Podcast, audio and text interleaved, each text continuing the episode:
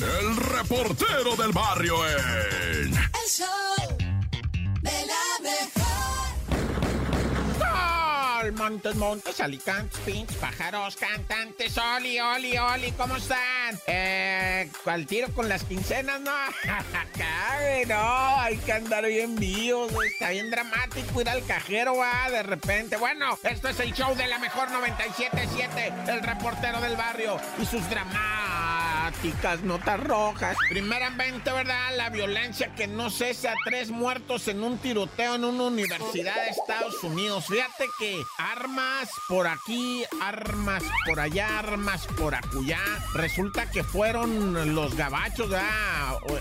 Este, incidente es diferente a los otros, porque aquí lo que dicen es que hay narcomenudismo, ¿verdad? En este atentado en una escuela norteamericana allá en Virginia. De hecho, es la Universidad de Virginia en Charlestonsville, ¿verdad? O sea, ahí fue donde acordonaron el área, estaban con lo de, pues, eh, el rollo de que había un vato armado y peligroso que después ya oficialmente fue detenido. Pero no se habla de esto de que haya sido como en los otros casos, morros que sufren de trastornos psicológicos y efectúan matanzas, ¿verdad? Este incidente traumático ciertamente en, esta universidad eh, provoca la cancelación toda la semana de lo que queda de la semana. No van a ir a la escuela, van a estar pues entrevistando a profesores, alumnos, porque te digo, no es un caso de bullying de un muchachito que haya estado con algún tipo de pues de padecimiento mental, ¿verdad? No, esto fue de narcomenudeo y ahí es donde se agüita. Ahora déjame decirte algo, en esa misma universidad, unos días antes se encontraron cuatro cadáveres en un dormitorio y asesinados a tiros. Entonces sí está una onda ahí criminal, pues que ya está movilizando FBI y todo el rollo.